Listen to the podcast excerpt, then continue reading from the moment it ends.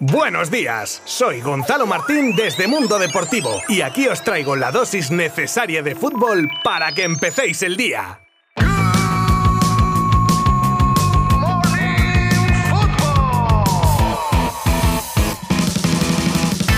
Muy buenas a todos. Qué manera de terminar la jornada dominical de fútbol con el derby de la ciudad condal. Pero bueno, antes de entrar en profundidad en este partido, vamos a repasar el resto de encuentros, porque este domingo empezaba con la victoria del Alavés en casa ante un Valencia que podríamos decir que atraviesa una mini crisis y que tras los goles de Loum para el Alavés y de Guedes para el Valencia, José Lu de penalti dejaba los tres puntos en Mendizorroza, que algo ayuda a los vascos en su objetivo de mantener la categoría. Después Levante y Betis nos dejaban un porrón de goles por desgracia para los granotas, en forma de 2 a 4 ante el Betis, que sigue estando en estado de gracia y con claras aspiraciones a clasificarse para la próxima edición de la Champions. Marcaba Dani Gómez por partida doble para el Levante y Edgar, Carballo y Fekir también con un doblete. Más tarde se enfrentaban Real Sociedad y Granada y los locales guiados por Oyarzabal con gol y asistencia se llevaban el partido. Y ya nos plantamos en Barcelona para el derby entre Español y Barça que agüita al partido que nos han dejado ambos equipos. Daba el primer mazazo el Barça en el minuto 2, cuando Pedri a centro de Jordi Alba adelantaba a los azulgranas, aunque ayer vestían de amarillo. Más tarde la tenía Adama, que a bocajarro detenía a Diego López evitando el segundo, para que un poquito después en el 40 desajuste la defensa culé, que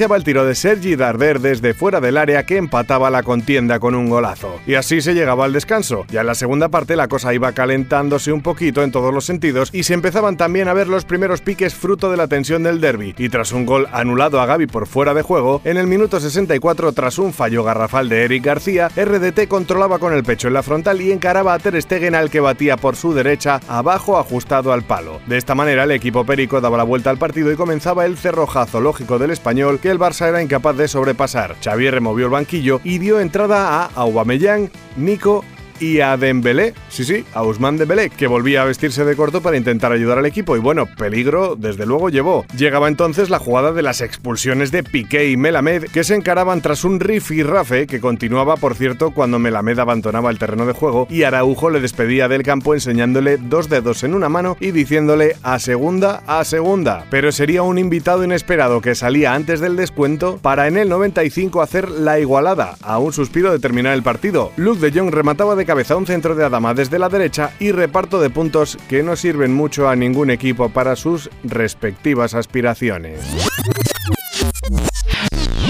El Real Madrid está que trina con los arbitrajes que está recibiendo esta temporada y la gota que ha colmado el vaso ha sido, según la cúpula blanca, lo sucedido en el partido de este fin de semana contra el Villarreal, ya que no entienden que ni colegiado ni VAR, sobre todo, entrarán en las acciones sobre Vinicius de Parejo y Albiol, y que entienden que marcaron el devenir de este partido, además de la permisividad que creen que se tiene con los defensores de Vinicius, al que muelen a faltas. Luego está Ancelotti, que resta importancia a lo ocurrido, tan políticamente correcto él como siempre, dirigiéndose a Vinicius advirtiendo de que ya le dijo que esas cosas podrían ocurrir.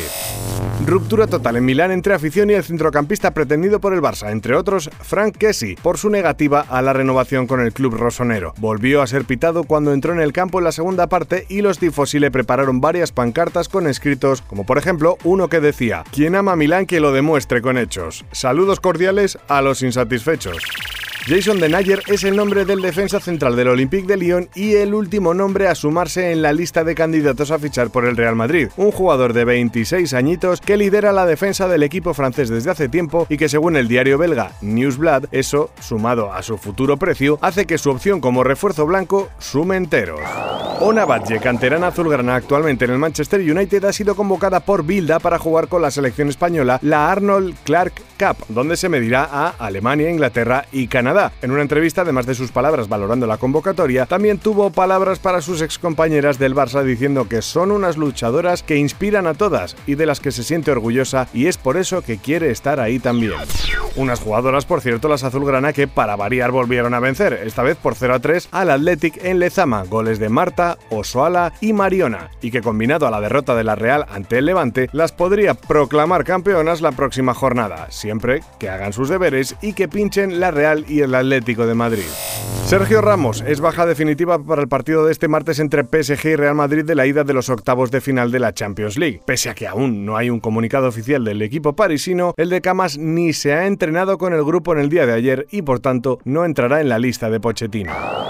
Y terminamos con una de esas curiosidades que os gustan tanto de las personalidades del mundo del fútbol. En esta ocasión hablamos de David Beckham, que revolucionaba las redes con una foto entrenando en la que se le ve con mejor físico casi que cuando estaba en activo, y lo achaca a su buena alimentación. A raíz de eso, ha sido preguntado por su comida favorita y decía que un paquete de patatas fritas con sal y vinagre y un sándwich tostado de judías. Simples placeres de un grande del fútbol.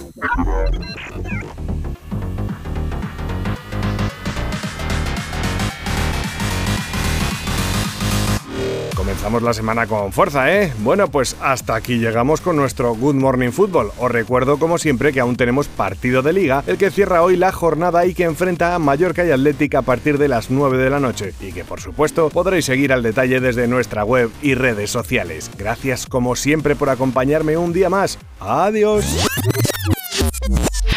Mundo Deportivo te ha ofrecido Good Morning Football, la dosis necesaria de fútbol para comenzar el día.